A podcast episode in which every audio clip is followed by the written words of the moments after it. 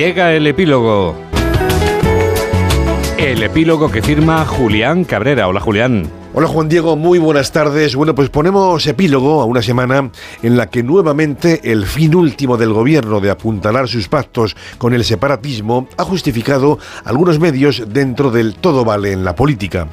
Por ejemplo, con la ocultación a los diputados del informe en el que los letrados del Congreso establecían la dudosa constitucionalidad de la amnistía. Todavía se espera una explicación de la presidenta de la Cámara, Francina Armengol. Semana en la que el presidente del gobierno acudía al foro de Davos repartiendo recetas económicas y reuniéndose con los grandes empresarios españoles del IBEX, preocupados por la acción del gobierno en materia de presión fiscal y aumento de tasas, también por la inseguridad jurídica, por la incertidumbre inmobiliaria o por la manera con que se negocia el salario mínimo. Pero Sánchez, de lo que les habló en este caso, fue de inteligencia artificial.